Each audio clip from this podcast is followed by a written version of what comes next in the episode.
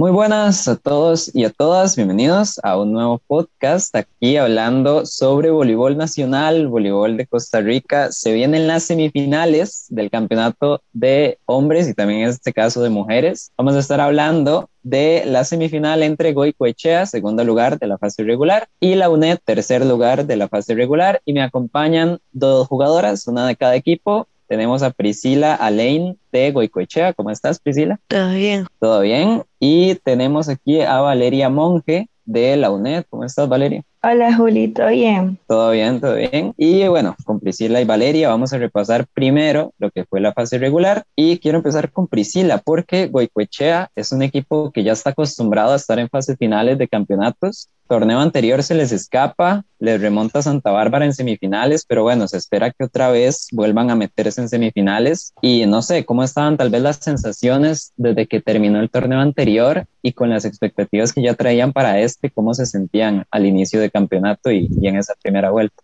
Como decías, eh, veníamos acostumbradas a estar en finales, entonces a principio de torneo nos sentíamos súper fuertes y con ganas de estar ya en estas instancias, ya clasificadas a semifinales. Sin embargo, durante todo ese viaje, de la primera jornada a la primera fase, hubo de todo. Hubieron pérdidas que no, no contemplamos y hubieron ganes que se nos hicieron muy fácil. Entonces era también como el hecho de ajustarnos porque venimos con otro entrenador que en el primer torneo con, con César nos fue bien, súper, súper bien, que sí, nos pasó la factura ya al, al final. En este segundo torneo con César, al principio igual, o sea, nos sentíamos cómodas y demás, pero creo que todavía no teníamos esa química entre equipo, entrenador y cómo era el proceso. Entonces, por eso te digo que durante todo nuestro proceso, durante las fases regulares, era buscar esa química, cómo mejor nos entendemos, cómo nos comunicamos tanto en la cancha como afuera. Entonces, creo que hemos aprendido un montón todo este paso y toda la fase regular y de esas, de esas lecciones que hemos tenido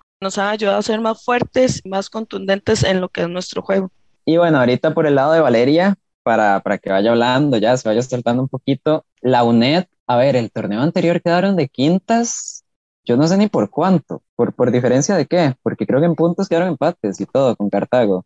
Sí, se nos fue por averaje, en realidad la cantidad de puntos ahorita no te la podría decir, pero sí fue muy, muy pequeña. De hecho, me acuerdo que cuando Cartago estuvo jugando su último partido, Miguel, eh, nuestro entrenador, y, yo estuvimos sacando cuentas durante todo el partido y nos daba que clasificábamos nosotras, luego Cartago, y entonces a Cartago nos dimos cuenta que, que no, decían, no, la UNED clasificó, bueno, eso fue toda una travesía y al final di, no nos vio a nosotras, pero pienso que fue una enseñanza. Ahorita la UNED a lo que era antes, digamos que la UNED se caracterizaba por ser un, equipo de, mucho, de mucha trayectoria. Hemos tenido un cambio generacional donde tal vez tenemos tres jugadoras mayores de 29 años y el resto vamos de 24 para abajo. Somos muy jóvenes y entonces ahorita estamos como en este mm, proceso de acoplamiento. Principalmente creo que el ser un equipo universitario tiene sus pros y, y sus detalles, ¿verdad? Porque tenemos aquí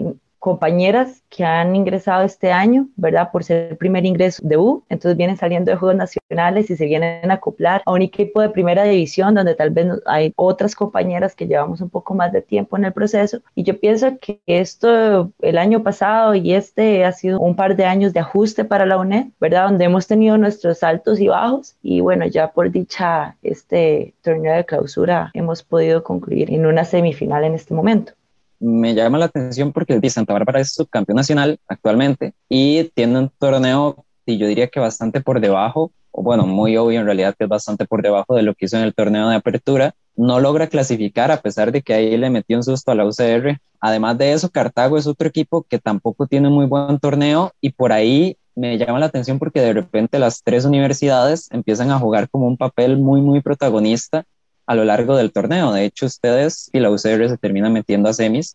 Entonces, tal vez con estas sorpresillas que pueda haber en rendimiento, no sé cómo se iban viendo ustedes a lo largo del torneo, si de repente se veían como mucho más tranquilas, mucho más seguras que en el torneo anterior, o igual se lo estaban tomando con cuidado para no quedar en una situación parecida. Eh, no sé cómo lo iban viendo, porque al final se meten de tercer lugar y yo diría que con bastantes puntos en realidad de ventajas sobre el cuarto. más que tranquilas es como tal vez la satisfacción de haber logrado la meta, porque pues eh, la meta número uno es clasificar a semifinales, ¿verdad? O estar de, de media tabla para arriba, ¿verdad? En este caso clasificamos de tercer lugar, gracias a Dios. Pienso que ha sido como una mezcla de sentimientos porque tal vez en el equipo no se siente tranquilidad, sino que se siente como ganas de dar más, ¿sí me explico? No estamos en un estado de confort porque sabemos que la semifinal no va a ser un, un partido fácil. Creo que estamos como con una gran expectativa de qué podemos dar como equipo y qué hemos podido desarrollar durante este proceso. Y bueno, volviendo a Priscila, porque Priscila terminó diciendo que, bueno, ahí con el entrenador como que les estaba costando conseguir cierta química y todo, y aún así en la segunda vuelta estuve revisando y si no me equivoco tuvieron una racha de seis victorias seguidas, de hecho hasta que perdieron con San José, que fue el partido que definió, yo creo que el primer lugar, y hasta ese partido, en realidad, la segunda vuelta había sido muy, muy buena. Entonces, no sé si algo habrá cambiado tal vez para la segunda vuelta o no sé cómo lo viste por ahí esos resultados. Como te había comentado, era una química que nosotros estábamos tratando de buscar y la encontramos la encontramos y fue justo a tiempo, fue en el momento donde nosotras pusimos, como se dice, las barbas en remojo. Fue partido contra la UNED que las chicas jugaron increíble, lo cual nos sorprendió muchísimo. Entonces ya fue un momento donde nosotros como equipo nos sentamos a hablar y fijarnos metas de un corto plazo. Tenemos que ganar un partido y tenemos que hacerlo bien con el voleibol que nosotros sabemos.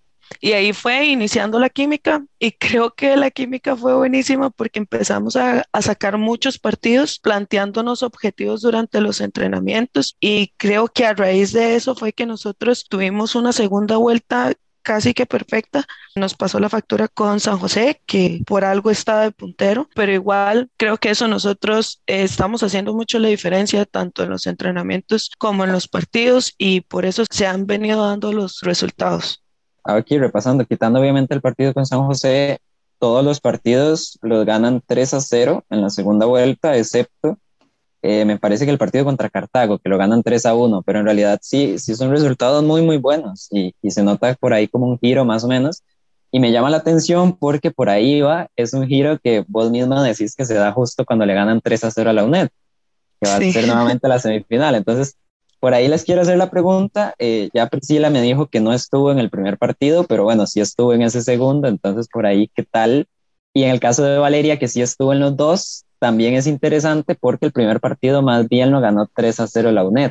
Entonces, a ver, es un enfrentamiento directo, podría decirse, que en este campeonato está igual, está empatado un partido cada una y tres sets cada una. Entonces, por ahí, ¿cómo han sentido tal vez ese enfrentamiento entre Unético y Coechea y qué es lo que pueden esperar de cara a estas semifinales? Yo pienso que ambos equipos somos muy fuertes en casa. Por lo general, nosotras, exceptuando el, partido contra San José, casa todo lo fuimos ganando, tanto este torneo como el pasado. Nos sentimos muy cómodas jugando en nuestra cancha. Es algo muy bueno el hecho de que este sábado vayamos a abrir porque sí hemos notado que como equipo nos hace falta tal vez tener un poco más de fogueo fuera de casa. El gimnasio de, de Goico siempre se las trae. ¿Verdad? Yo pienso que esta semifinal va a estar muy interesante porque, como vos decís, básicamente estamos empatadas. Pienso que hay bastante expectativa para ver qué podría pasar en esta semifinal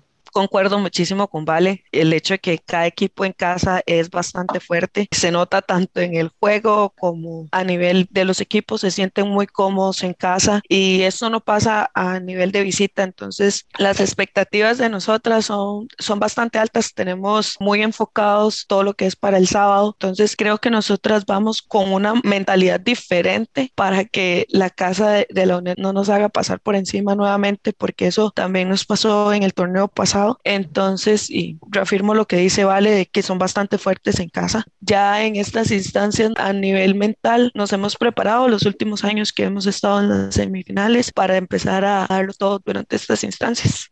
Yo no me había fijado en eso, pero justo lo dice Valeria, lo dice Priscila, y quitando los partidos contra San José, la UNED solo ha perdido un set en casa y Boicochea también solo ha perdido un set en casa, sin contar los partidos como contra San José, como digo. Entonces sí, es algo, es algo que no había notado y que es cierto. Entonces, ya como para ir cerrando, eh, me gustaría preguntarles más como por eso, ¿qué es tal vez lo que tiene cada una, porque obviamente jugar en casa se sabe que tiene sus ventajas, pero en este caso, ¿qué podrá hacer tal vez en, en esos dos gimnasios? Ya Valeria dijo, por ejemplo, que el gimnasio de Goico se las trae. Entonces, ¿qué es lo que se siente o, más o menos qué es lo que las pone incómodas cuando están jugando en, en Barrio Dent, en la UNED o básicamente en Goicoechea? Yo creo que por ambas partes, por los dos gimnasios, creo que la altura es un factor que involucra mucho el error no forzado, también como un toque de la iluminación. A veces no es como la más apta o la más óptima. Y obviamente que si hay afición de lado en contra, eso también es un plus. Entonces creo que también eso llega a influir bastante.